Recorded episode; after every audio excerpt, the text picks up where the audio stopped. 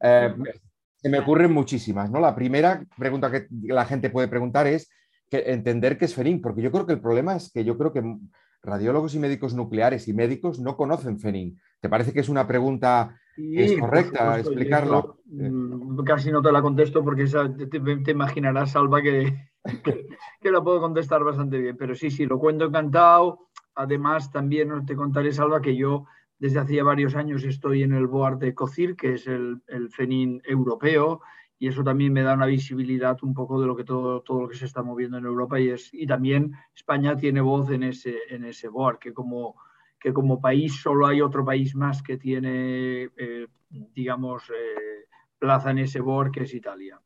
Muy bien. Ah, hay otra pregunta filosófica que, que, es difícil, pero que te la tengo que plantear porque la audiencia puede hacerla. Es que a mí me pasa que cuando explico a mis amigos un poco la situación que tenemos con la renovación del equipamiento, no lo entienden. Los que están fuera de la medicina no lo entienden porque dicen, si tenemos los niveles sanitarios mejores del mundo, la red de trasplante que tenemos, los profesionales que tenemos, y, tenemos planes renove para los coches y tenemos aves para los trenes, ¿cómo que no tenemos un renove y un, los aves en cada hospital? Entonces yo no sé qué responderles. ¿Tú, tú, tú qué les dices a tus amigos? Yo les contaría varias cosas. Primero, que es verdad que hay una situación de obsolescencia y que nosotros hemos trabajado desde hace más de 10 años en retratar la, la situación que hay y yo creo que el, problema de la obsolescencia es que es un inventariable. ¿Qué hacen los hospitales? En tiempos de penurias económicas que no sobran dinero, priorizan el gasto corriente, que es el capítulo 2. Entonces, nosotros qué hemos visto en los últimos años? Pues que el capítulo 2 más o menos se ha mantenido, hay un control muy importante en precios, hay un control a través de la contratación para ahorrar en lo posible, pero oye, si ya te tienen que poner un tiritas, por decir un ejemplo muy sencillo, te lo van a tener que poner, no te vas a ir con la herida sin, sin tapar o un apósito. Entonces, todo el gasto corriente, que sería agua, gas, electricidad y todo lo que se pone en el día a día, una válvula cardíaca, un... ha tenido momentos difíciles, pero en cambio el, el inventariable es un tema que, que es más difícil. Se ha hundido en todo, o sea, todo lo que son compras que se inventarían se han hundido. ¿Por qué se han hundido? Porque yo creo que es un poco, tú has contado el ejemplo del coche y contaré también el ejemplo del coche. Oye, tú ves un coche, está viejecito, pero más o menos te lleva a todas partes y dices, oye, ¿este coche sigue andando? Pues sí, sigue andando. Pues oye, lo siento, eh, mi prioridad es pagar el yeso que tengo que ponerle a esta persona o la prótesis de cadera que le tengo que poner, que esto no me lo puedo parar de invertir, porque no puedes dejar a una persona con una cadera rota sin, sin ponerle. En cambio, esto lo puedo dejar aparcado y decir, bueno, está viejo el equipo, pero lo tengo mientras funcione. Y un poco yo creo que esta ha sido un poco la filosofía, lo que es inventariable, no solo en, tecnologías de la imagen, ¿eh, Salva, sino en muchas otras cosas, se ha quedado como el capítulo que se ha mantenido más. O sea, capítulo 1, que es nóminas, obviamente que os tienen que pagar y os han recortado bastante.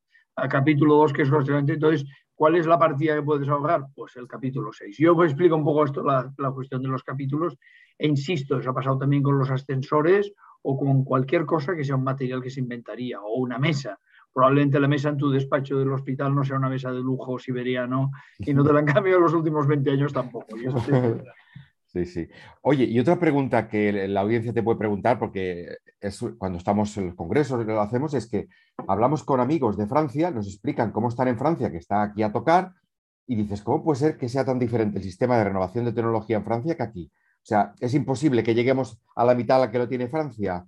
Carlos, ¿cómo lo ves tú? el sistema que Francia, tiene sabes que tiene una legislación que no te permite, yo entiendo que debe ser en la medicina privada, pero quizá también en la pública, no te permite el, ah, cobrar el 100% de una, de una prueba, imagínate un, un, TAC, si el equipo tiene más de siete años. O sea, por ley, lo que sucede es que a partir de siete años en determinados equipos, no en todos, eh, tú cobras una parte proporcional en función de los años de más que tenga de esos siete años. Claro, con lo cual el señor que se dedica a la radiología pues, al TAC, pues intenta tener equipos nuevos para cobrar el 100% de las, de las eh, partidas. Y, después te voy a decir una cosa, verás unas comparaciones europeas. España está en las últimas posiciones ¿eh? y Francia en algunas está muy bien. Pero en otras no lo está tanto y, y, yo creo que tampoco aquí hay una explicación muy, muy concreta, de Salva, pero más o menos podríamos decir que en Francia hay algunas mejoras muy importantes en resonancias o, por ejemplo, en PCs, y es debido a esta normativa que obliga a, digamos, actualizar el equipo a partir de los siete años o a, tenor de que si no lo haces tienes una sanción que es cobrar menos por tu prueba, cosa que en España no hay ninguna normativa que implique nada. Tú puedes ser un equipo de 35 años y puedes estar tan feliz con él, nadie te va a decir nada en contra. ¿eh? Ya, ya, ya. Después otra pregunta, Carlos, eh, que te puede hacer la audiencia es que eh, si te comparas con otros países, mm, las fuentes que tenemos de financiación, pues a veces son menores que en otros países. Por ejemplo, los mecenas. Hombre, tenemos muchos mecenas, hemos tenido a la Mancia Ortega, el, señor Mir, Koplovich, pero hablas, por ejemplo, con gente de Canadá y ves que hay una concienciación de la sociedad respecto al mecenazgo. ¿Tú crees que esto en España, cambiando leyes, podría mejorar o lo ves que es complicado?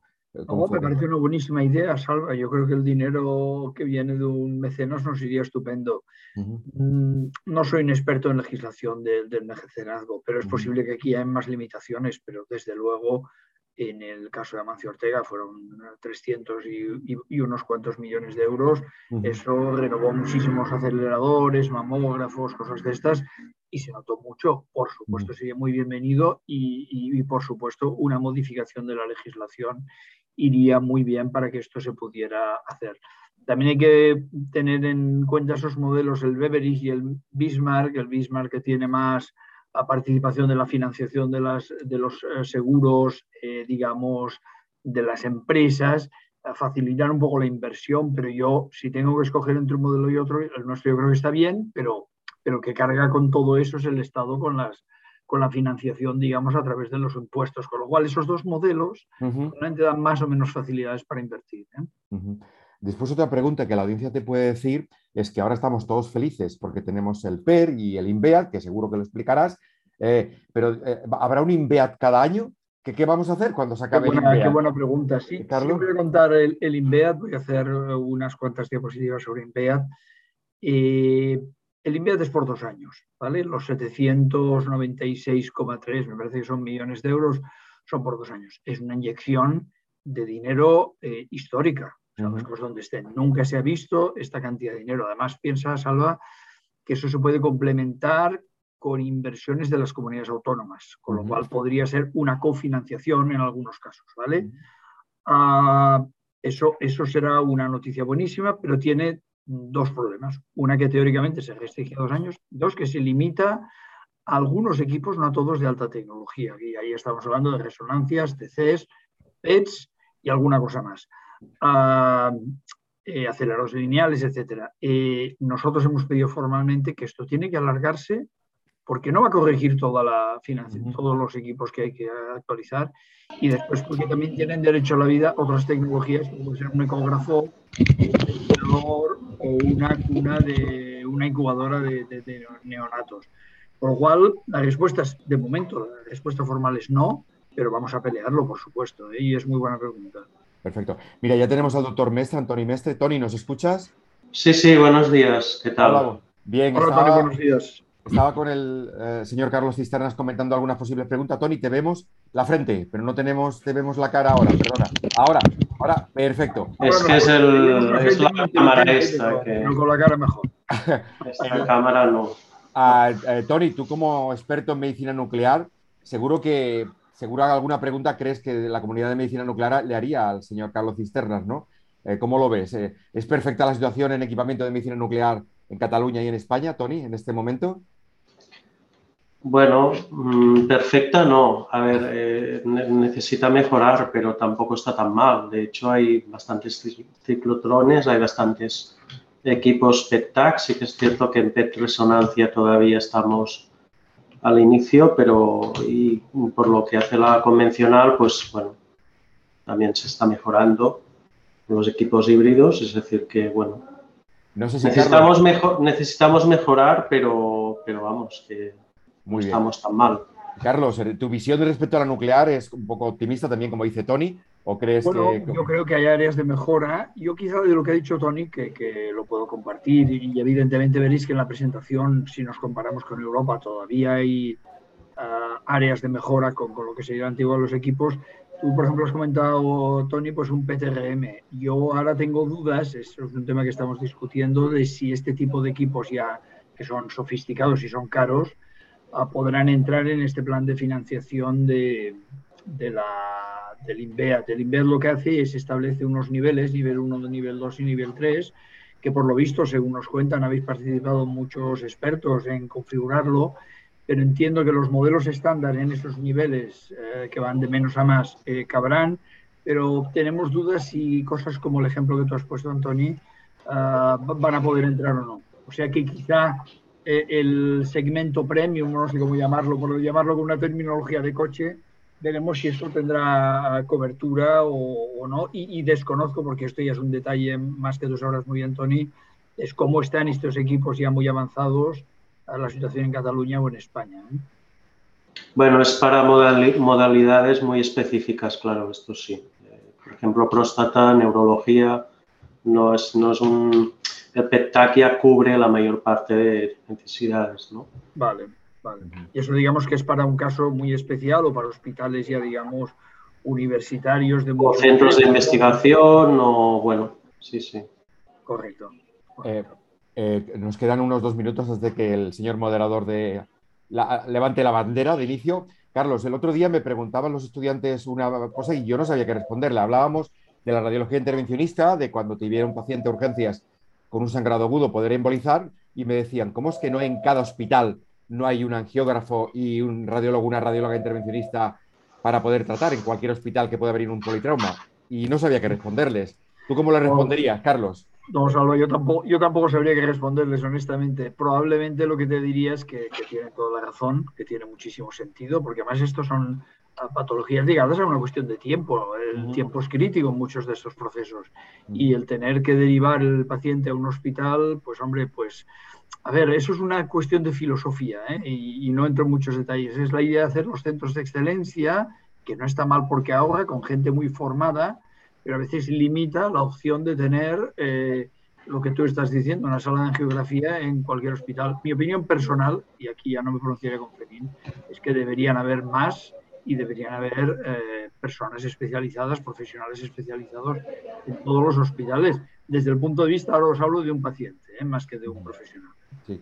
Después, a ver, nos queda un minuto. a ver, una cosa que los compañeros de nuclear siempre nos hablan es de la teragnosis, ¿no? A, a Tony Rubio eh, todos los compañeros, Tony Mestre, y entonces, claro, no se supone tratamiento. Claro, eso es una revolución en la medicina, pero se supone tener tecnología, es decir, no sé si Tony Mestre necesitaríamos un ciclotrón para poder aplicar todo, pero, pero a ver, eso son inversiones, ¿no, Carlos? Carlos, ¿qué tendríamos que, para de verdad cambiar? A ver, lo que, pasa, lo que pasa, Salva y Tony, para mí es el futuro, ¿eh? la diagnóstica, y yo creo que aquí hay dos herramientas, el diagnóstico por la imagen y el diagnóstico in vitro, que también aporta, eh, no sé, en cáncer de mama, por contar un ejemplo, hay, hay un antes y un después de, de, la diagnóstica y en muchos otros tumores, insisto, yo no soy médico como vosotros, pero lo que os digo es que la medicina personalizada es imparable y, desde luego las posibilidades que ya se empiezan a ver resultados de tratamiento de las personas cambian totalmente en la diagnóstica. Yo creo que la medicina para todo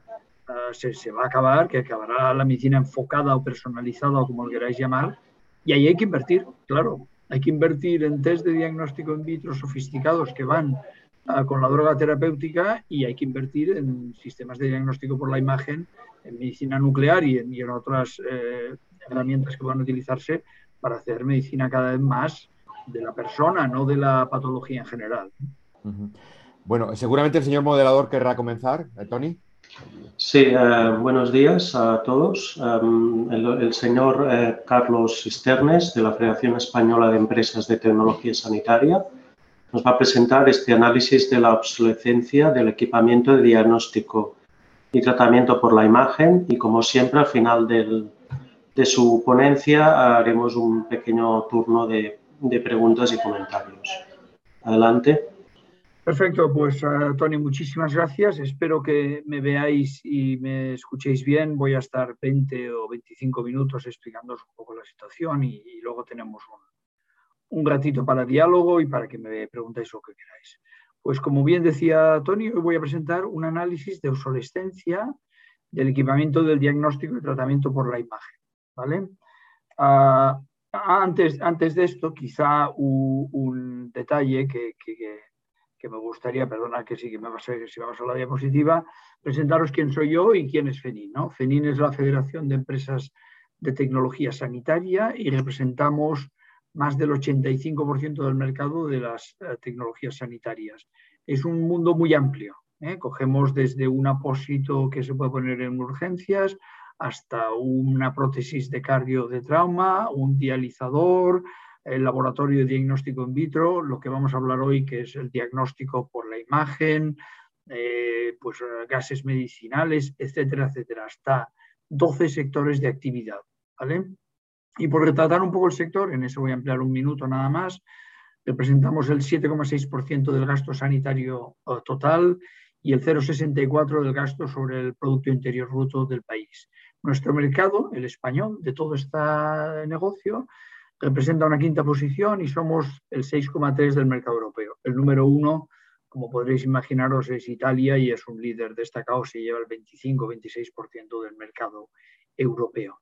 Facturamos en España 8.840 millones de euros. El año 20 hubo un gran crecimiento de facturación en dos sectores, que llevo los dos sectores yo casualmente en FENIN, que es el de diagnóstico in vitro, todos los test de PCR, todos los test de, de antígeno y anticuerpos y además todas las pruebas que además han servido para caracterizar la enfermedad, pues una proteína C reactiva o, o un dímero D, por decir los primeros que pasan por la cabeza, pues se han disparado con crecimientos muy importantes. Exportamos por valor de 3.550 millones de euros. Cataluña es una y España es una potencia uh, importadora muy importante con crecimientos uh, muy importantes y damos empleo directo a unos 30.000 empleados y, y, digamos indirecto a unas uh, dos, tres por cada uno de estos, o sea, cerca de los 100.000 empleados.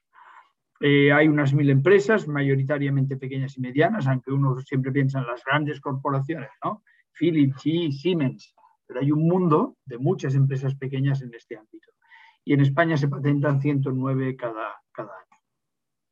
La misión nuestra es poner en valor la tecnología sanitaria, representamos los intereses de, del sector y creemos que somos un sector estratégico y un motor de la innovación, con productos para la prevención, el diagnóstico, el tratamiento, las lesiones con acelerador y las deficiencias. Y un dato llamativo, en Europa más o menos eh, se mueven 500.000 referencias de tecnologías sanitarias, extremadamente heterogéneas, desde las tecnologías más básicas hasta un equipo de protonterapia, por decir una que se me ocurre que probablemente sea una de las más uh, complejas, o un ciclotrón. ¿eh? Uh, estos son los sectores, eh, aquí están ordenados por tamaño. El orden de tamaño que hay aquí yo no le daría mucha importancia porque son los datos reportados. Por ejemplo, vosotros estáis en el que pone en el extremo superior, vamos a ver si me funciona esto del uh, láser. Bueno, no, no, no, funciona o no soy capaz de señalarlo, pero en el extremo superior del, del gráfico de la izquierda veréis que pone tecnologías y sistemas de información clínica, representa el 7%. Esto es de las áreas estudiadas. Nosotros hay acceso a mercado que no tenemos o, temas que no, que no estamos, digamos, eh, revisando con estadísticas y no se plasman aquí, con lo cual uh, vuelvo a decir que aquí son los equipos o, los sectores más importantes de FENIN pero el orden de prelación no es exacto por, por el hecho de que no todas las tecnologías están estudiadas. Uh, 250 empresas están en FENIN, 100 de ellas en Cataluña y, como os decía, la mayoría pymes y son nacionales e internacionales. En el ámbito de la imagen hay muchísima cosa, uh, digamos, internacional en manos de multinacionales y pequeñas empresas uh, que fabrican alguna cosa y una gran fabricante de componentes y de algunos equipos acabados que está en Toledo, que es Edecal. Luego hay fabricantes y distribuidores, son muy innovadoras, con muchísimos tipos de productos, con profesionales muy cualificados y en un mercado que ya sabéis que está uh, muy regulado. Y nosotros nos dedicamos pues, a comunicar el valor de la tecnología, a pelearnos por la reindustrialización de la, eh, digamos, de la fabricación que se hace en España de estas tecnologías, por las relaciones institucionales, por el estudio que se acaba de hacer este año de fabricación de tecnologías sanitarias. Estamos muy enfocados además regulatorios. Hay una nueva regulación que se puso en marcha en mayo de este año de Medical Devices y otra que previsiblemente, aunque creo que se va a atrasar, se pondrá en marcha en mayo del 22, que es la de diagnóstico in vitro. Estos reglamentos cambian completamente el panorama regulatorio, son mucho más exigentes y yo creo que los pacientes y los profesionales salen beneficiados pero para la industria es muy, muy exigente. Y luego nos preocupa mucho la market access y la compra basada en valor. Es decir, que hoy se compra, pero se tiene que recompensar la innovación y se tiene que considerar que la calidad tiene un, un coste y que tiene que recompensarse. Vale, pues oye, una vez dicho eso, si os parece, entramos en este perfil tecnológico. Estaba contando antes a, a Salva que este perfil, veréis que los datos retratados son diciembre del 2018. Tengo ya datos de diciembre del 2020, pero no se han publicado todavía.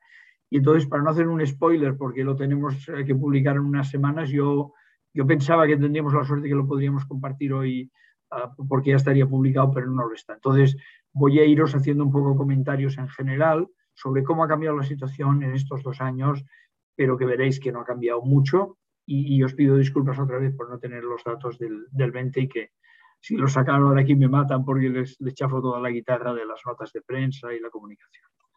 Vale, estas hay varias ediciones. La primera se remonta al 2009, a pesar de que aquí ponéis, veis 2013, pero se hizo una edición eh, muy limitada y, no la hemos hecho constar aquí, pero o sea que desde el 2009 al 2021 ya tenemos eh, muchos años de, de, retratar esta situación.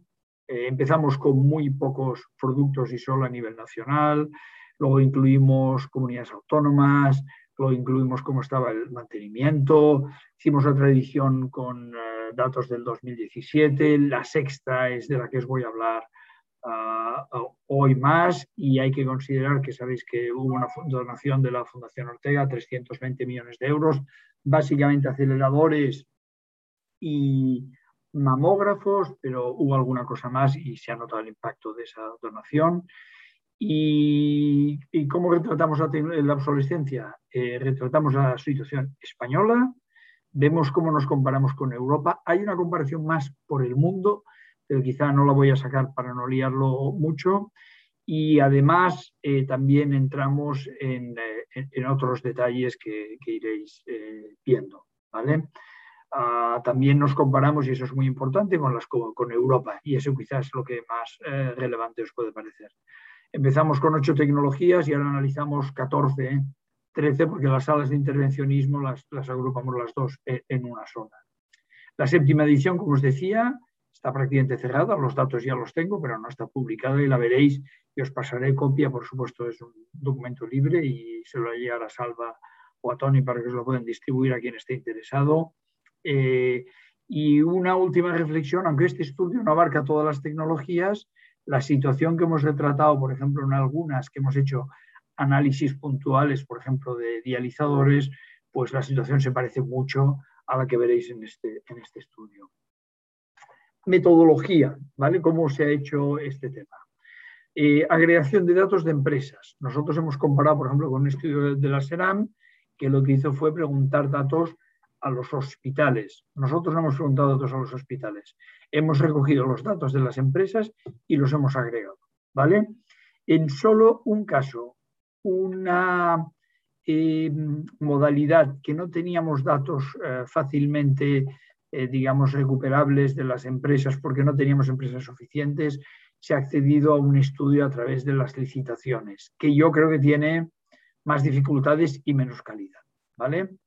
Se garantiza que tenga la representatividad suficiente. Nosotros tenemos un bufete de abogados de competencia que nos exige un mínimo de participantes, que nos exige un mínimo de participación para evitar que pudiera algún dato convertirse en un aviso a navegantes, o sea, información que una empresa podría saber de otra, etcétera, etcétera. En esto tenemos que ser muy cuidadosos porque compartir esa información sería ilegal y en este sentido todo lo que veréis son datos que se han contrastado con un, bufete especialista en competencia. Eh, un tema importante es el punto 3. ¿Qué pasa con los equipos muy viejos? ¿Eh? Suponte que tú tienes un hospital, que tienes un montón de equipos antiguos, pero que formalmente no los has dado de baja, ¿no? Los tienes en un pasillo porque un día que se rompa no sé qué, pues tú quieras eh, echar mano a ese equipo. Eso para nosotros es una complicación, ¿vale? Porque no lo vemos, con lo cual, entre comillas, podríamos empeorar eh, sin querer la situación porque consideramos un parque de equipos como parte de los equipos activos y en realidad están en un pasillo o en un almacén abandonados. Uh, ¿Cómo lo intentamos corregir? Nosotros lo que hacemos en principio y no es perfecto, pero yo creo que, lo acerca bastante, es equipo que no tiene servicio técnico, digamos, eh, contratado o que no tenemos referencias de que se haya intervenido sobre ese equipo en los últimos años, no lo entramos en el estudio. ¿vale? Esto es un trabajo complejo a mano en la cual la empresa empieza a decir, bueno, este equipo que tengo aquí, esta resonancia, que lo invento, ¿eh? difícil que una resonancia esté en un pasillo, pero bueno, vamos a poner una resonancia. Hace dos años que yo no intervengo sobre ella, no he hecho mantenimiento ni reparaciones, yo la doy de baja porque considero que no está activa, ¿vale? Con lo cual aquí, esa es un poco la manera de limitar por eh, o intentar ajustar el estudio por el final, eh, eh, quitando los equipos que son muy antiguos. los datos estadísticos, como os decía, recogen Europa, España y por comunidades autónomas. Los datos de fuera de España los proporciona COCIR, que COCIR es la Asociación Europea, en la cual estoy yo como, miembro del board, representando España. Solo dos países están representados como board de toda Europa, que somos Italia y España, y tengo el honor de estar allí como miembro de ese board. Em, vale, en algunos eh, casos, a ver, se ha puesto una comparativa estadística, efectivamente ya lo veréis, en la mayoría, que es cómo ha evolucionado durante los últimos años. Eh, nosotros los datos que vais a ver cuando están todos agregados son pública y privada y luego separamos por pública y privada. Veréis que yo pongo en el gráfico la pública pero no la privada, porque aquí competencia nos dijo que si entramos en privado y hay mucho detalle puede generar competencia entre los centros, si yo tengo equipos más modernos que los tuyos, en fin. Y por un tema de higiene legal, uh, solo veréis datos de privada y agregados, perdón, de pública y agregados. Y en algunos casos, las comunidades autónomas que no tienen masa crítica suficiente no se pueden uh, publicar por la misma razón. O sea, por ejemplo, La Rioja, pues básicamente, por decir un ejemplo, no tiene datos por comunidades autónomas. En cambio, si tiene datos por comunidades autónomas, pues no sé. O puede no tener, ¿eh? en algunos casos. Sí que veréis que en, en gráficas a lo mejor sí pero en números no, y en cambio, pues Andalucía siempre, siempre está. Vale, pues seguimos.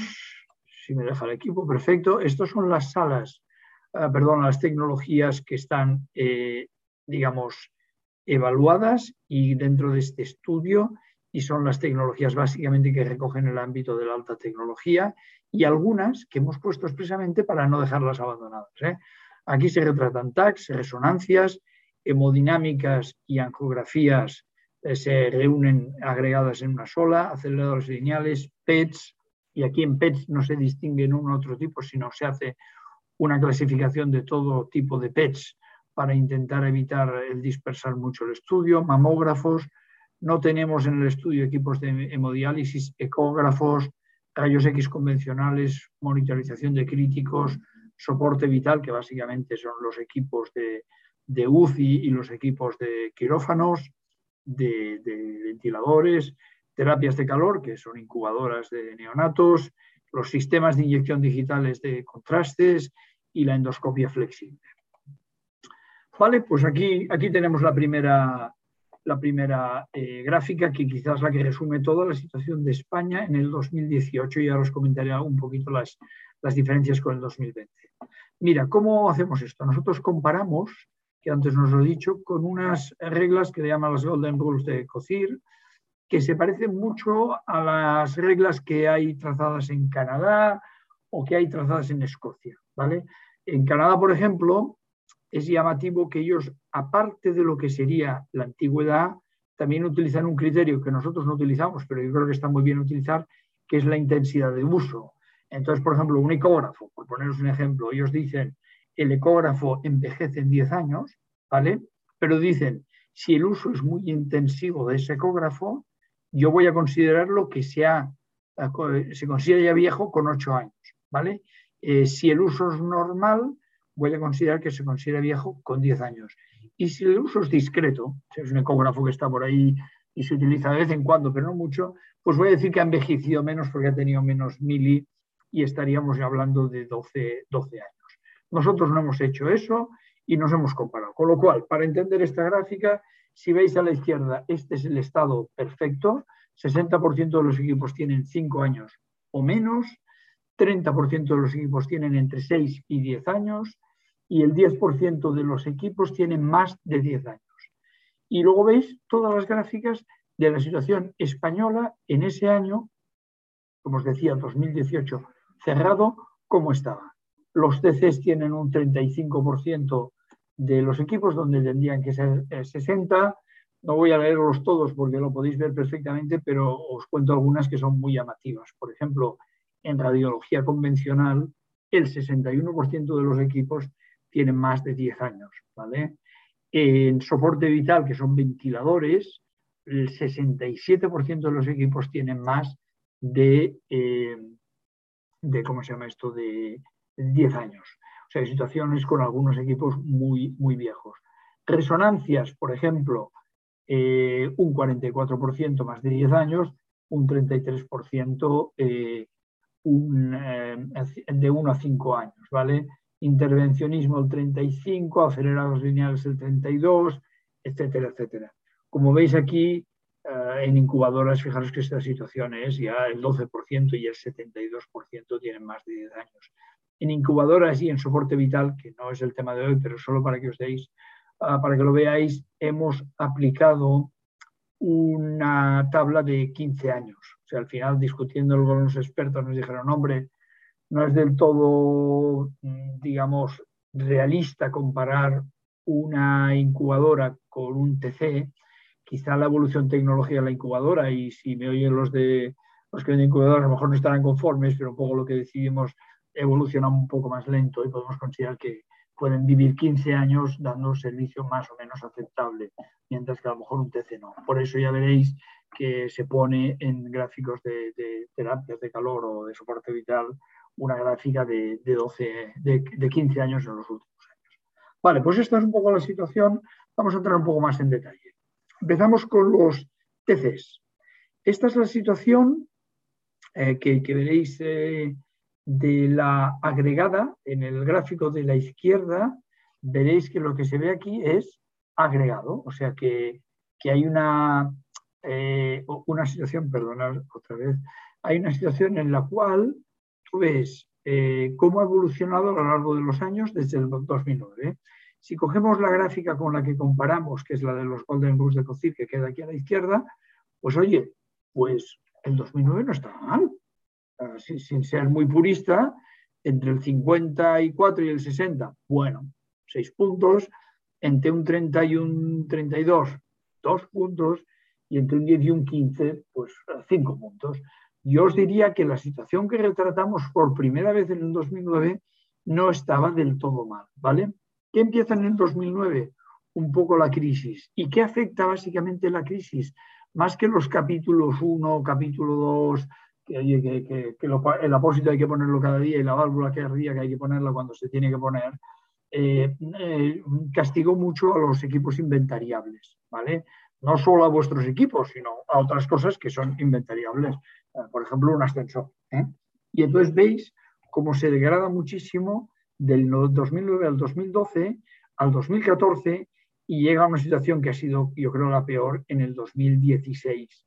¿Qué pasa en el 2018? Pues invierte un poco más, se recupera y en este 2020, y os hago un poco el spoiler, ganamos, eh, os lo digo de memoria, pero podemos ganar unos cuatro puntos más. O sea que la situación mejora un poco. O sea que hacemos como una bañera en la cual llegamos a una situación que ha sido la peor en el 2016 y empieza a mejorar 2018-2020.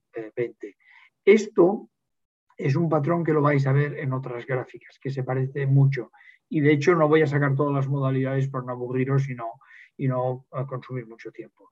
Ahora le resto la parte del privado y os dejo pura la del público. O sea, la situación del público en España de TCs es que el 34%, esta vez ya estaríamos en el 37 o algo así, está el eh, público de 1 a 5 años, el 29% de, bueno, con esas pequeñas diferencias que os decía, de 6 a 10 años y, ahora estaría cerca del 32 o 33% de los equipos que tendrían más de 10 años. ¿Ha mejorado? La respuesta a la pregunta con, digamos, con monosílabos es sí. ¿Está corregida? La respuesta con monosílabos es no, con muchos matices. ¿Cómo nos comparamos por comunidades autónomas? Pues aquí no hay grandes eh, cosas. ¿eh? Si miráis Cataluña, pues tenemos un 34% de los equipos, insisto, eh, este es el análisis del 2018 acabado y hay otras comunidades que están un poco mejor y otras que estamos un poco peor, con lo cual aquí, digamos, tampoco hay una situación específicamente distinta entre una comunidad y otra. ¿vale? Y si vamos a la comparación europea, aquí sí que tenemos una cosa muy llamativa. Ah, en primer lugar, este no es un dato que recoge FENIN, es un dato que recoge COCIR, que lo recoge además con los, eh, con los headquarters de todas las compañías que están en, Europa y tienen sus headquarters, que reportan, con lo cual aquí no hay sospecha de que tenga algún eh, desvío o lo que sea. Y daros cuenta que Francia, por ejemplo, tiene una situación muy buena, porque Bulgaria, que es la que tiene mejor, quizás un país eh, pequeño y, y, en Francia luego ya sabéis que hay una normativa que establece que a partir de los siete años los profesionales no pueden contemplar el 100% del, digamos, del precio de la, de, la, de, la, prueba que se ha hecho y se minora en función de los años que superan los siete y eso ayuda a que Francia tenga una situación mejor porque la normativa te obliga, pero mira que España está en la penúltima situación de Europa, 25 países creo que hay aquí o 26, no, no lo sé ha contado, pero si alguien los cuenta pueden ser 26 o 27 o 25, y solo las repúblicas bálticas están peor que nosotros, ¿vale? Con lo cual la situación española aquí es, es muy mejorable.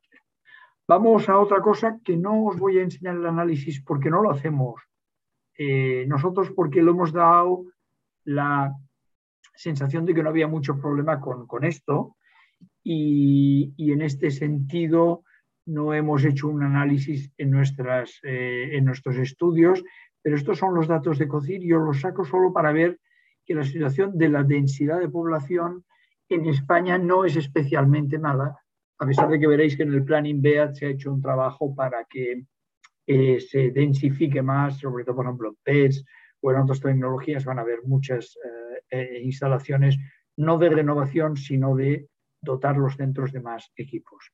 España tiene una situación en la cual hay eh, TCs 222 eh, por millón de habitantes, no, perdón, 22,2, que, que, estoy viendo que no, no está viendo la coma, perdonar. Y es una situación que no es buena ni mala, sino que está en la media. Estamos eh, mejor que UK o que Francia en número de equipos, ligeramente mejor, y estamos ligeramente peor que Portugal o que Grecia. Con lo cual, esto es un dato en el cual nosotros no hemos trabajado mucho, porque ahora veréis que voy a sacar las densidades de población de, equipos son bastante, digamos, equivalentes a las que tenemos en el resto de Europa. Ah, un anexo que solo os voy a presentar uno para que lo veáis, pero que eh, hemos hecho en el estudio, es contestar a una pregunta, ¿no? ¿Por qué es importante la innovación? Ah, motivos para actualizar los equipos. Aquí pues oye, todos tenéis vuestra opinión y hay gente que puede opinar, y yo desde luego es una opinión muy respetable, que dice, oye, mira, pues yo creo que un equipo que tiene 15 años está yendo muy bien y a mí me funciona muy bien. Y probablemente sea verdad, el equipo funciona y, hay, y hay cosas eh, que, digamos, y hace su trabajo y da los resultados y etcétera. Y entonces, en cada uno de los equipos hemos hecho con un grupo de expertos unas reflexiones, aquí hay un resumen, de por qué se debería eh, eh, renovar un equipo que tiene 15 años, ¿no? Porque un coche que tiene 18 años a mí lo ha colado, que por cierto mi coche tiene 18 años, me lo cambio ahora, que ya toca, no me deja circular por Barcelona, pues, pues porque contamina, pues vale, pues probablemente sea verdad. Pues aquí un poco lo que hacemos es explicar un poco eso, cuáles son las diferencias entre un equipo eh, nuevo y un antiguo. Entonces en el TC decimos, oye, pues las pruebas duran menos, se aporta una dosis menor y el profesional y el paciente tienen una situación más segura y más cómoda. Se han cambiado los eh, detectores para mejorar la sensibilidad la especificidad, la cobertura la rotación, eh, para contrarrestar los movimientos de los órganos. Eh, hay acceso a nuevos procedimientos indicados en guías clínicas, con sistemas gate o non-gate, con helicoidales, axiales, a estudios de angio 4 de perfusión, etcétera, etcétera, que no estaban en los equipos antiguos, se pueden realizar exámenes cardíacos para todo tipo de pacientes, imágenes rápidas sin interferencias del movimiento, etcétera, etcétera. Uno de los aspectos más y más importantes en TC es la reducción de la dosis. Ya sabéis que la nueva eh, directiva Euratom exige la contabilización de las dosis recibidas por un paciente a lo largo de un año. Se está discutiendo si habrá un semáforo rojo o qué sistema habrá para determinar si un paciente ha tenido demasiada radiación a lo largo de un año, etcétera, etcétera. Y los equipos nuevos son mucho más exigentes en, las reducciones de dosis. Se utilizan sistemas iterativos e iterativos de reducción de dosis, se reduce el ruido, la calidad de la imagen y se trabaja a dosis muy bajas para tener en cambio un diagnóstico inmejorable. Y esto es un cambio muy importante para una señora que se va a hacer una mamografía o para un caballero que tiene que hacerse un PC eh, de, lo que sea, del tórax. Ahorro energético, bueno, es un tema que también hay que tener en cuenta, teniendo en cuenta el precio de la luz, tal como se ha puesto la cosa, pues quizá mucho más importante de lo que yo pensaba. Estos son equipos que tienen muchísima potencia eléctrica y que tienen un consumo eléctrico elevadísimo y en algunos casos se ahorra hasta el 40% en los nuevos modelos o en las resonancias, pues ahora hay resonancias sin, sin radón, ¿no? sin, sin gas, sin radón, perdón, sin helio. Ah, vale, procesado, eh, la automatización de los programas eh, para la reconstrucción de los estudios, se suprimen artefactos mecánicos y hay reducción de tiempos de parados, lo que hay un ratio de que el equipo está más tiempo funcionando y la productividad es mucho más alta. Esto es un ejemplo, no sacaré más, pero es un poco por qué explicar por qué los equipos se tienen que cambiar. Ah, vamos a la resonancia magnética, el mismo patrón, y aquí tampoco voy a aburriros mucho más, y vamos a ir un poco rápido hacia el INVEA. 60, eh, una situación buena, prácticamente buena o muy aceptable en el año 2009, y lo mismo, se hunde completamente. Eso significa que en dos, tres años que tardamos en hacer el siguiente estudio, no se compraron prácticamente resonancias magnéticas, se sigue hundiendo hasta el 24% en el 2014, en el 2016, y recupera mucho en el 18 y recupera algo también, como os decía, aunque poco, en el 20, ¿vale? Con lo cual la situación es, bueno, pues eh, todavía por debajo, con esa bañera que os decía que lo vamos a ver en el patrón de muchas de las gráficas. El público está un poco mejor que el privado, pero aquí hay una, una cosa que os va a llamar la atención, que es muy curiosa. Luego veréis que nosotros también separamos con instalaciones gráficas eh, con instalaciones de, públicos y privados. Mientras en todo hay un 60-40, 60%, de los tags son, digo bien, públicos y un 40% son privados, en, el, en, el, en, la resonancia magnética esto se, se modifica y cambia mucho. Es eh, la única modalidad en que el 30% puede ser eh, público y el 70% son privados. Por temas de que a lo mejor se hacen muchas pruebas, pues con sistemas de, conciertos, con, con, entidades privadas o lo que sea. Aquí es muy curioso, pero hay una población muy alta de resonancias magnéticas a privadas y menor de resonancias magnéticas públicas, que tiene una situación mejor, 38, y que no tengo el dato del público ahora nuevo, pero que probablemente haya crecido también un par de puntos, 40%, un poquito mejor. Lo mismo en comunidades autónomas, grandes diferencias y aquí la verdad es que los retratos son muy divertidos. Vosotros estáis viendo 2018. Si hubierais visto las gráficas de 2016, Asturias eh, sorprendentemente salía muy bien. ¿no? ¿Y por qué sale Asturias? Pues porque se acaba de inaugurar el, UCA, el Hospital Universitario, que era un hospital muy importante para la comunidad que dotó de todos los equipos nuevos. Y entonces Asturias durante un tiempo salía muy bien porque tenía entonces esas cosas se ven eh, siempre un poco a raíz de, los cambios que, claro, Cataluña, por ejemplo, por hacer el ejemplo de Cataluña, que tiene muchos hospitales, si ahora al Trueta renováis con, el, sacáis el nuevo Trueta y se ponen eh, equipamientos nuevos cuando se haga el nuevo hospital, pues se verá una mejora, pero será menor porque hay muchos otros hospitales en Cataluña. Pero en Asturias se notó más.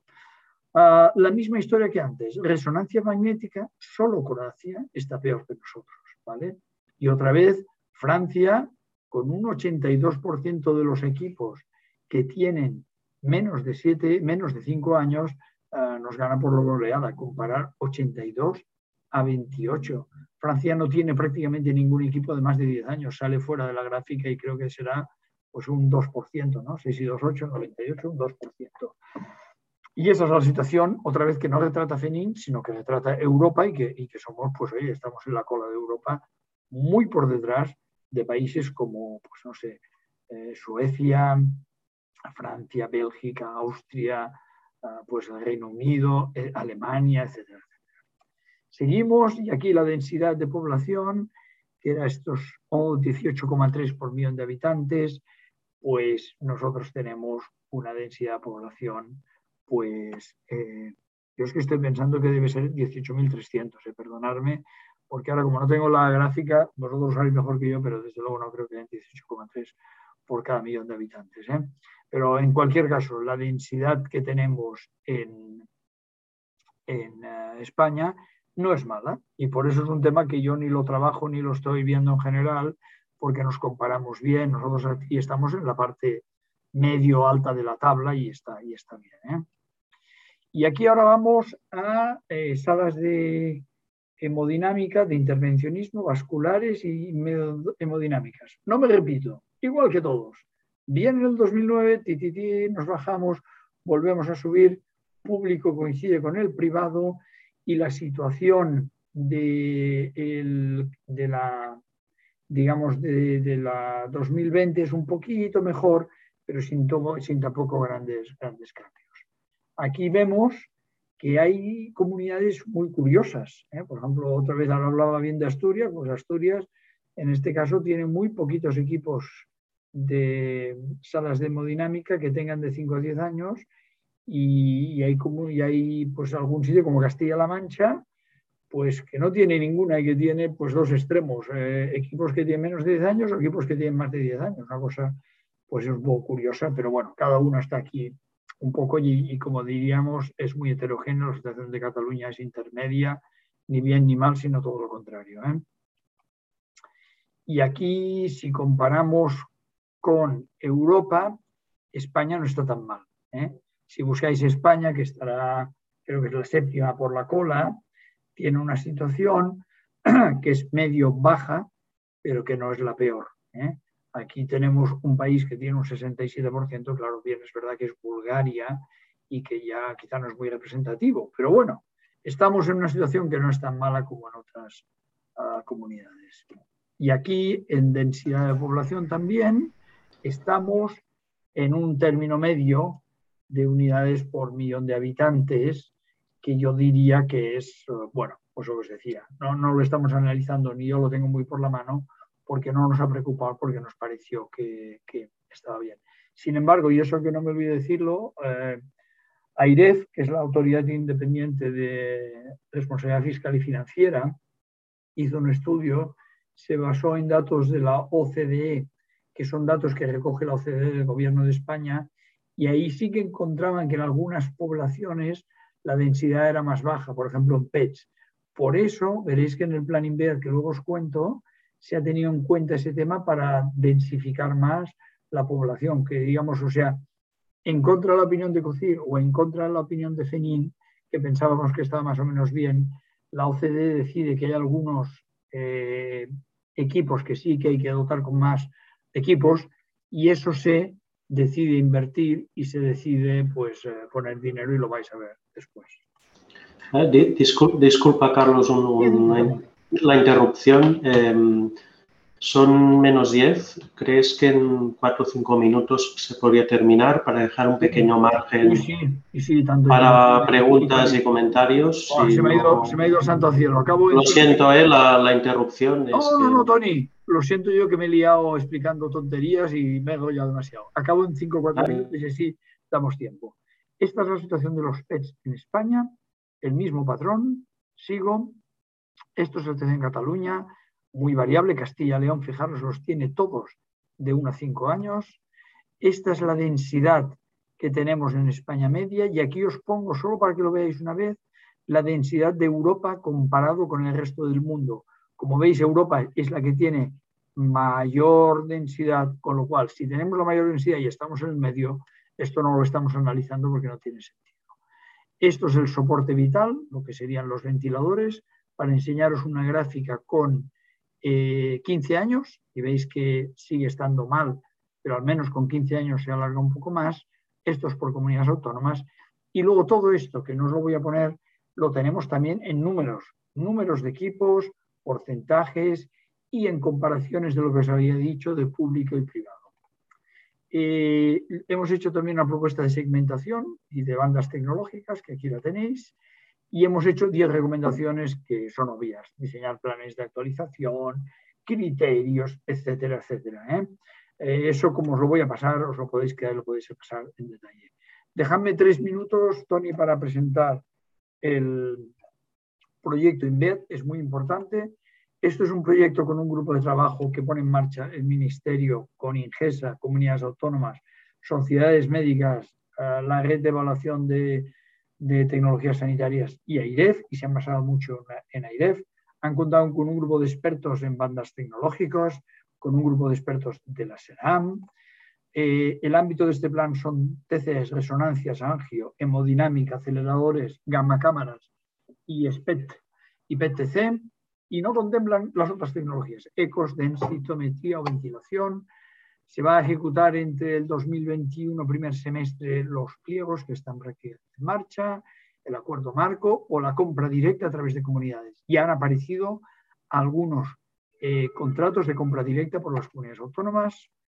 Este plan, em, eh, esta planificación y calendario implica que se esté trabajando ahora en los eh, pliegos técnicos y que los equipos tendrán que estar todos instalados y funcionando en septiembre del 2023. la pregunta aquí abierta es, ¿toda esta crisis de los semiconductores y materia prima nos va a afectar? Los fabricantes de momento dicen que creen que no, porque hay stock o se puede tener stock de esos eh, semiconductores, pero, pero aviso a navegantes, ¿eh? no tenemos eh, la garantía absoluta de que no tengamos un problema con esto. la dotación es dentro del componente 18 del plan IPEAT, las transferencias de 400 millones están hechas ya, o sea que Cataluña o el País Vasco tienen ya el dinero asignado para la compra de estos equipos y lo tienen en su bolsillo. Eh, y el plan se, ciñe a centros de titularidad y explotación pública, con lo cual se pueden incluir en algunos concertados, pero un centro privado, aunque esté concertado, no tiene, digamos, acceso a esta financiación. Eh, la antigüedad de los equipos se ha considerado que se han de renovar los equipos de más de 12 años, excepto en aceleradores y TCs, donde han considerado que son 10 y 11 años las, eh, digamos, las edades en las cuales es mandatorio renovarlos porque consideran que son equipos que, han envejecido más rápido que los demás.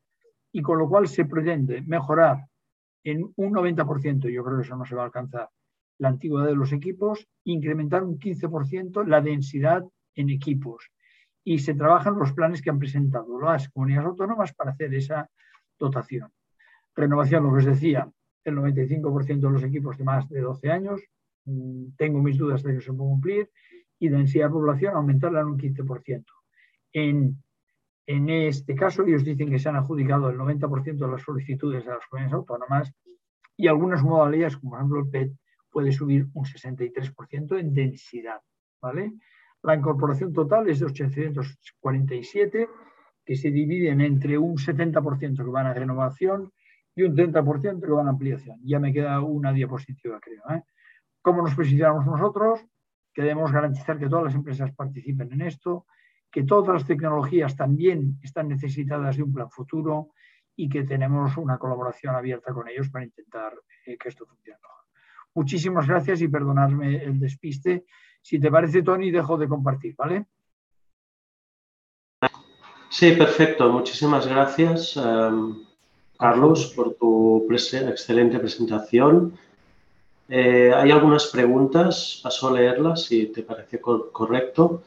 Eh, hay tres preguntas del doctor Pedraza. La primera sobre la inteligencia artificial. ¿Cuál crees que sería estratégico que el sistema sanitario realizara inversión específica en inteligencia artificial? Absolutamente, absolutamente. Mire, yo en una de esas reuniones de COCIR vi una presentación del Hospital General de Massachusetts en un programa que han desarrollado ellos con la gente de Watson en eh, apoyo a la interpretación de, cáncer de pulmón y, era espectacular los resultados y por, por no hablar de teorías ¿eh? Y lo que puede aportar la inteligencia artificial, con lo cual eh, salva totalmente de acuerdo. Es un tema ah, prioritario, es un tema que veremos dinero en los fondos de recuperación y resiliencia y que nosotros como federación estamos trabajando y, no puedo estar más de acuerdo. Eh, un hito importantísimo en el cual se debe invertir. ¿eh? Otro, otro tema reincidente es la, la, impresión 3D, ¿no? ¿Cuál sería o cuál es tu opinión sobre el futuro de la utilización de la impresión 3D en nuestro ámbito? Vale, eh, en, en, en, general, sin entrar en ámbitos como el vuestro en detalle, la, la impresión 3D está ayudando mucho. yo cuento siempre cosas que me han pasado porque así es más entretenido. Me acuerdo de un hospital de aquí de España que decía eh, una persona, un médico, que había puesto ahí un equipo suyo personal propio de, de, fabricación en 3D con temas de simulación y era para temas de prótesis. ¿eh? Y también contaba ejemplos espectaculares.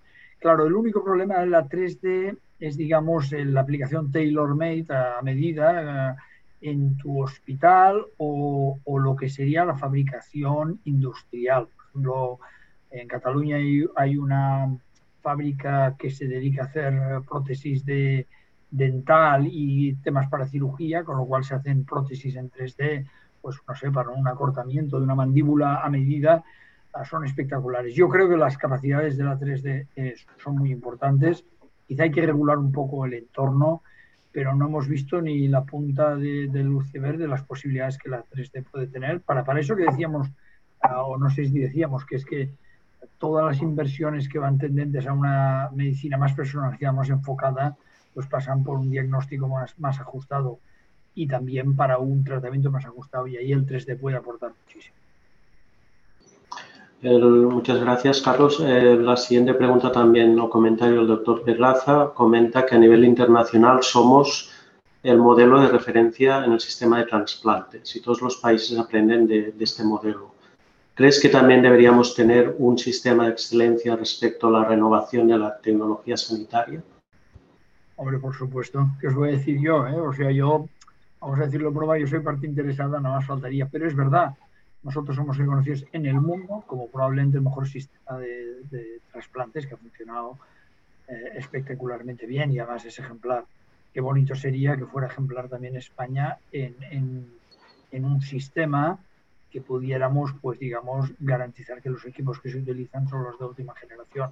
Evidentemente, los profesionales que son muy buenos y que sois muy buenos suplen con, el conocimiento, con la dedicación en muchas cosas, pues alguna que, carencia que puede tener la tecnología. Pero desde luego hay muchos desarrollos espectaculares. El otro día estuve eh, viendo unas instalaciones de protonterapia, por decir alguna cosa que me pasa por la cabeza. Son impresionantes la tecnología que hay ahí, realmente impresionante con mayúscula, luego la capacidad de, ingenio y desarrollo del hombre blanco. Y, la verdad es que, es que eh, sí, sería muy bienvenido que pudiéramos ser ejemplo de de digamos, de, renovación tecnológica y de dotación tecnológica. Ojalá. Hay una, hay una pregunta, gracias eh, Carlos. Hay una pregunta del doctor Luis Mendía que comenta, ¿no sería mejor un pago por uso de la mejor tecnología que ciclos de licitación y mantenimiento integral hasta su obsolescencia o fin de vida útil? ¿Cómo convencer a la administración una buenísima pregunta, ¿eh? Una buenísima pregunta. Pues mira, em, hay que verlo. Mira, en diagnóstico in vitro, por ejemplo, que es un sector que digo yo, sabéis que los equipos se ceden por consumo reactivo, tiene asociado el coste del mantenimiento y del alquiler. Ese sistema hace que haya muy pocos problemas de obsolescencia en, diagnóstico in vitro. ¿Por qué? Porque la empresa ya se encarga de cambiar el equipo porque está implícito en el coste del reactivo yo creo que sí que sería un sistema al menos a estudiar. O sea, deberíamos avanzar en las fórmulas de, riesgo compartido, de pago por uso, de todo lo que sea. Lo que pasa es que, y eso es una opinión personal, a todos se nos llena la boca con que esto tenemos que hacerlo así, pero luego cuando preguntas a la industria, cuando preguntas a los hospitales, ¿estamos preparados? Pues eh, a veces los, resultados, eh, me remito a una encuesta que hizo COCIR hace unos meses, pues no son muy buenos. Significa que hablamos mucho y hacemos poco, pero, pero es un camino que hay que explorarlo y desde luego yo creo que una propuesta de, compra por uso pues, pues sería muy valiosa. Eso somete, podría hablar horas de este tema, ¿eh? pero lo voy a resumir muchísimo, somete a presión a las empresas porque el working capital aumenta mucho. Tú ya no vendes el equipo, sino que te lo quedas en stock y entonces como tienes mucho dinero en stock, la rentabilidad baja porque aumenta el working capital. O sea que ninguna de esas decisiones es del todo inerte, todo tiene sus más y sus menos, pero desde luego hay que trabajar en esas vías y no es una mala idea y desde luego deberíamos eh, ver más ejemplos de lo que estaba proponiendo el, doctor que estaba haciendo la pregunta. Sí, un comentario o pregunta por mi parte respecto al plan INVEAT que has comentado, que me parece muy interesante. Este plan es de aplicación inmediata, hay un, ¿cuál es la hoja de ruta? ¿Cómo, cómo se aplicará esto? Inmediata. Eh, ayer decía Patricia Lacruz, que es la, directora general de cartera y que es la que lleva el plan, con un grupo de expertos eh, de, las sociedades y etcétera, el dinero de la primer año, los 400 millones, están repartidos. O sea, Cataluña ha, cubrido, ha curado ya uh, sus, sus setenta y tantos millones que le toquen o los que le tocarán. Por lo cual, eso está ahí. Ahora la fase de licitación. Hay dos modelos. Las comunidades autónomas pueden licitar por sí mismas pero técnicamente es una licitación compleja porque tiene que cumplir los estrictos baremos de la, de la contratación europea o se puede hacer una contratación a través de Ingesa que va a hacer una compra agregada para toda España un acuerdo marco inicial y luego compras eh, desagregadas por comunidades autónomas. Ingesa hablan de que en un mes y medio tendrían los pliegos publicados y alguna comunidad autónoma ya ha publicado compras con cargo a este plan. O sea que esto está en marcha está a pleno rendimiento y, digamos que el dinero está aquí y lo que hay que hacer es ejecutar las compras. Y Tony, es buena pregunta porque los tiempos, aunque parezca que, todo se tiene que ejecutar en septiembre del 23, son largos, no, no, los tiempos van a ser apretados porque además hay otros planes en otros países, los, las compañías disputan los equipos con otros países, ojo a disponibilidad de equipos y ojalá las instalaciones. Un acelerador lineal tiene una instalación complicada con adecuaciones de la sala, con permisos del CSN. Bueno, ahí, ahí, ahí nos, nos, vamos a entretener, este, os vais a entretener, os lo vais a pasar bien los que estáis en este negocio. Seguro que nos vais a aburrir. No os aburríais antes, pero os garantizo, os garantizo que vaya, no os vais a aburrir en los años que os quedan. ¿eh? Bueno, una, eh, una, vez más felicitarte por tu excelente presentación y también a los que se han animado a hacer preguntas y a los, todos los asistentes. Paso la palabra al doctor Pedraza para hacer la valoración final. Gracias. Muy bien, eh, Tony, muchas gracias por tu magnífica moderación y bueno, Carlos, de verdad que estupendo, ¿eh? da ganas de volver a mirar eh, el podcast y tu PDF y tu vídeo, seguro que lo hacemos. ¿eh? Solo, el insomnio seguro que es muy útil. ¿eh? Oye, yo siempre hago un resumen, un resumen que me he copiado de ti, porque acuérdate que en el triángulo radiológico tú siempre nos hacías un resumen y yo he dicho, hombre, tengo que aprender del profesor Cisternas y yo hago un resumen, hago un resumen como tú me enseñaste. Entonces, yo creo que podríamos decir que, tenemos que hemos aprendido contigo el por qué, el qué, el cómo y el cuándo. El por qué, tú nos has dicho por qué hay que renovar. Nos has hablado de sensibilidad, especificidad, seguir las guías de práctica clínica, por ejemplo, la cardio, oye, la dosis, el, consumo energético, eh, el postproceso, en fin, todos los, nueve signos eh, de por qué. Después nos has hablado del, del qué que tenemos. Has dicho que la regla de oro es un 10%, pero estamos muy lejos del 10%. En placa simple, dos tercios son más de 10 años. Y en PET-TAC, en RESO y en TAC estamos cerca del 40 o por ahí. O sea que, hombre, hay mucho margen de mejora. Después nos has dicho, con el cómo has dicho algunas reflexiones. Hombre, señores, en Canadá, más que 10 años depende del uso. Si lo usas mucho, quizás es un poco menos. Si lo usas más, un poco más. Hombre, señores, a lo mejor la inteligencia artificial lo hay que meter porque también podía ayudarnos. La reflexión que has hecho después de la intervención de Luis Garramendía, hombre, eh, se hace el, pago por uso, pero eso es complicado, hay que mirarlo bien. Y yo creo que, por ejemplo, una cosa que sorprendente has dicho, el tema de público-privado. 60-40, privado-40 en toda la tecnología y en Resol 70% privado. Simplemente has dicho, miremos las cosas. Y respecto al, al cuándo, hombre, venimos de, tener mecenas, Amancio Ortega, pero a lo mejor hay que cambiar la tecnología. Y venimos ahora, estamos maravillados con el, el INVEAT, pero a lo mejor hay que pensar en cuando acabe esto, qué vamos a hacer. O sea que yo creo que es un tema muy interesante y nos das para pensar mucho. No sé si quieres añadir algo a tu resumen, eh, Carlos. No, agradeceros, oye, es un encanto. Yo estoy feliz de estar aquí, os agradezco muchísimo a vosotros que me hayáis invitado. Estamos encantados de, y me haría hecho ilusión, Salva, acercarme al Trueta y estar con vosotros, que me habría parecido muchísimo, muchísimo mejor. Nada, agradeceros a vosotros, decir que es un placer y que, Salva, si quieres que lo repitamos en algún momento cuando tenga los datos del 20, lo haré de mil amores, encantado. Perfecto, te cogemos la palabra. Muy bien, pues eh, muchísimas gracias, Carlos. Solo a la audiencia recordarles que mañana tenemos al doctor Víctor Cuba del Hospital de Belviche que nos va a hablar de la trombectomía y del concepto de recanalización fútil. ¿Qué importancia tiene? Muchas gracias, Carlos. Que tengas un buen día. Gracias a todos. Nos vemos mañana. Gracias a vosotros. Una buena semana para todos.